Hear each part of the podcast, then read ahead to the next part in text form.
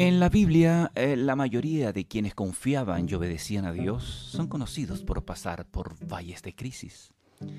Las crisis nos ayudan a crecer. Los momentos buenos normalmente no nos hacen crecer. Son las crisis las que nos proveen esa oportunidad. Alguien dijo que las crisis son la cuna del carácter. Estamos viviendo en momentos de crisis. Mi pregunta es, ¿cuántas lecciones llevas aprendidas de las crisis en las cuales estás o has pasado? ¿Cuántos desafíos te has propuesto hasta ahora gracias a las lecciones aprendidas en una crisis?